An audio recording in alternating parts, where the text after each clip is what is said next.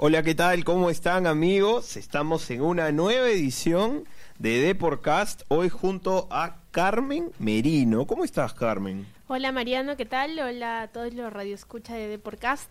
Eh, muy bien, feliz con la noticia del día, que es que probablemente la, la final de la Copa Libertadores se juegue en Lima, en el Estadio Monumental. Sí, sí, a ver, hay que hacer un recuento de, de, lo que ha sido esto. Inicialmente, la final de la Copa Libertadores iba a ser en Santiago de Chile, ¿no? En el Estadio Nacional de Santiago de Chile. Todo estaba listo, todo estaba preparado, pero hace cerca de ya eh, dos semanas, ¿sí? Dos semanas, que hay diversos problemas sociopolíticos, ¿no? Allá en, en Chile, que todos hemos estado al tanto de ellos en, en la televisión, ¿no? Y hay muchos problemas. Hay muchos problemas que ponen la integridad del espectáculo y de los jugadores en peligro. Es cierto, ¿no? Chile vive un, un panorama complicado y definitivamente no, no se puede llevar un, un, partido de tanta importancia como, como es esta, la final, a una sede así, ¿no? Entonces han aparecido nuevas opciones y felizmente para, para bien aparece Perú dentro de ellas y específicamente el Estadio Monumental. Cuéntanos las otras tres sí. opciones. Sí, a ver, eh, ahorita en estos momentos hay una reunión en Conmebol con su sede allá en Asunción y el tema, el tema que se está discutiendo en estos momentos es cuál va a ser el lugar que va a albergar este partido entre River Plate y Flamengo. River Plate, último campeón de Libertadores, y Flamengo que de a poco se ha metido y ha llegado hasta esta final con todas las estrellas que no necesitamos nombrarlas, ya se conocen. Entonces, las opciones. River, por la información que tenemos, quería Montevideo. Ya, el Estadio Centenario en Montevideo. De ahí eh, Flamengo quería Asunción, ¿no? Y la Comebol por ahí se había escuchado que de repente Miami, pero el plan ya no es sacar nuevamente la Copa Libertadores del continente.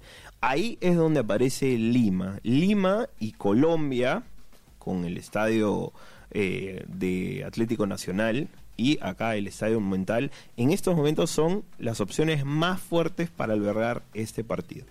Claro, definitivamente ya lo de Miami se descartó por completo. Pero entonces, Mariano, eh, la decisión final la, van a, la, la va a tomar con Mebol únicamente. No es una no es una conversación entre clubes o algo así. Es, es podría ser Lima por un caso eh, intermedio, ¿no? Porque no, no va ni por un lado ni por el otro, ¿es así? Y no solo eso, tiene también que ver con que, por ejemplo, eh, inicialmente la final de la Copa Sudamericana iba a ser jugada en el Estadio Nacional acá en Lima, ¿no? Entonces se podría decir que eh, ese estadio, el Estadio Nacional, cumplía con todos los requerimientos que necesitaba Conmebol. Entonces, si uno piensa en la Copa Libertadores, que es más grande que el que la sudamericana, uno piensa también en un estadio con una capacidad como la del estadio monumental, ¿no? Que no solo tiene una capacidad, si no me equivoco, casi hasta los 70 mil eh, oh, mil personas, sí, es 80, pero menos la cantidad de gente por seguridad y todo, ponte que sean unos 70 mil, ahorita eso es lo que eh, está pensando con Mebol.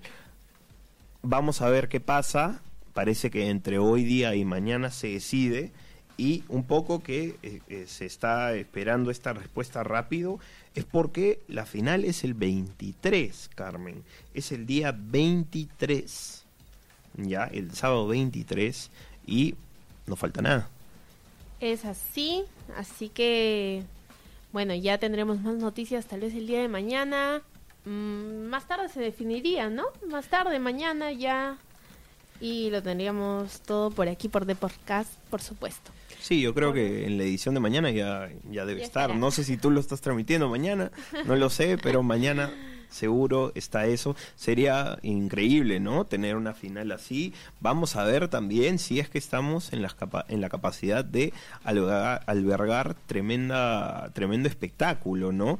Porque se nos ha hecho muchas veces difícil con partidos Alianza Cristal, Alianza U, y este partido llamaría a una cantidad de gente eh, pocas veces visto en el país, ¿no? Sí, totalmente de acuerdo, Mariano. Tenemos por otro lado también a la selección peruana, que el día de hoy completó su segundo día de entrenamiento en la Videna. Y para esto tenemos a José Luis Aldaña, no sé si ya lo tenemos.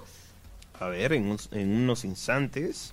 Eh, no queremos fastidiar tampoco a, Saldaña, que seguro está eh, almorzando por estos momentos del día. O quizás por ahí viendo, viendo la Champions. A ver, vamos a comunicarnos en estos momentos con José Luis Saldaña. A ver, perfecto, perfecto. Ahorita estamos en unos segundos comunicándonos con José Luis Saldaña. Eh, a ver, eh, Carmen va a intentarlo en estos momentos. A mí no me responde, de repente no me quiere responder por ahí. De todas maneras, aprovechamos para decir que hoy la selección ha entrenado por segunda vez eh, esta semana en la Videna, ¿no? Como es usual en la Videna, ahí bajo las órdenes del profe, profesor, del profesor Ricardo Areca, de cara a los amistosos que se jugarán el 15 y el 19. El 15 estaremos jugando contra Colombia y el 19 estaremos jugando contra Chile acá en Perú, ¿no? Así es, se nos vienen partidos bonitos. Eh, yo creo que el de, el de Chile va a estar muy emocionante por supuesto, acá. Sí, hay información del partido contra Chile. Eh, el director técnico de la selección chilena, Reinaldo Rueda, estaría por eh, convocar solo a jugadores del, del extranjero para enfrentar a Perú, para no complicar a los del torneo local. Acá hace su ingreso célebre José Luis Saldaña. Sí, sí, sí. Apareció, lo llamamos. y acá está para hablarnos de lo que ha sido su jornada junto a María Ferrea, no hay que olvidarnos de María Ferrea, en La Videna. Está almorzando, muy bien. José Luis, ¿cómo estás? Cuéntanos, por favor, qué ha pasado hoy día. ¿Qué tal Mariano? ¿Cómo estás Carmen? Un saludo a todos los amigos, por supuesto, de Porcas. La verdad, eh, que creo que hay una mañana movida respecto a la selección y todas con noticias positivas. Vamos a partir por algo que no ocurrió en la Viena, sino en México. A través de las redes sociales, noticia que ya vimos en, en la web de Eport, por supuesto, eh, pero comentarle a los, a los oyentes que se van enganchando con nosotros, eh, Cruz Azul informó que Yoshimar Yotun ya estaba trabajando desde hoy a la par del grupo. Eso es importante, eso es interesante y hay que ver si es que el fin de semana puede sumar algunos minutos a partir de la lesión que tuvo y lo marginó de la última fecha doble que jugamos contra Uruguay. Ahorita nomás en octubre fue partido en Montevideo y en Lima. Y también es importante tomando en cuenta los partidos que se vienen que es con Colombia y Chile. Y yo creo más allá de que hemos hablado muchas veces de la mejor versión de Cristian Cueva, de lo que significa Paolo Herrero de cara a arco rival, que en lo que, en lo que, en lo que es el sistema de Gareca, tanto con, con dos volantes internos o quizás modificando con tres, Yoshimar Yotun es pieza clave. No sé qué opinen ustedes, compañeros. Definitivamente, definitivamente. Creo que hay algunos jugadores que son imprescindibles en la selección peruana. Uno de ellos es Yoshimar Yotun y el otro para mí es Paolo Herrero. ¿no? Entonces lo que dices es excelente, es una de las mejores noticias creo que ha tenido la selección peruana en estos últimos tiempos. Y eh, por ahí puedes completar con algo más, José Luis, porque por acá nos están, nos están eh, apurando, ¿no?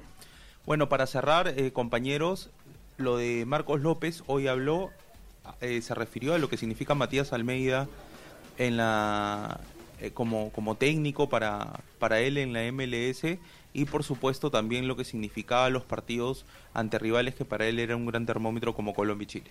Bien, bien, bien. Entonces todo lo vamos a tener completo mañana en la versión impresa con la pluma La pluma de, de José Luis Saldaña. Y no se olviden que en la web también todo el día la información no para.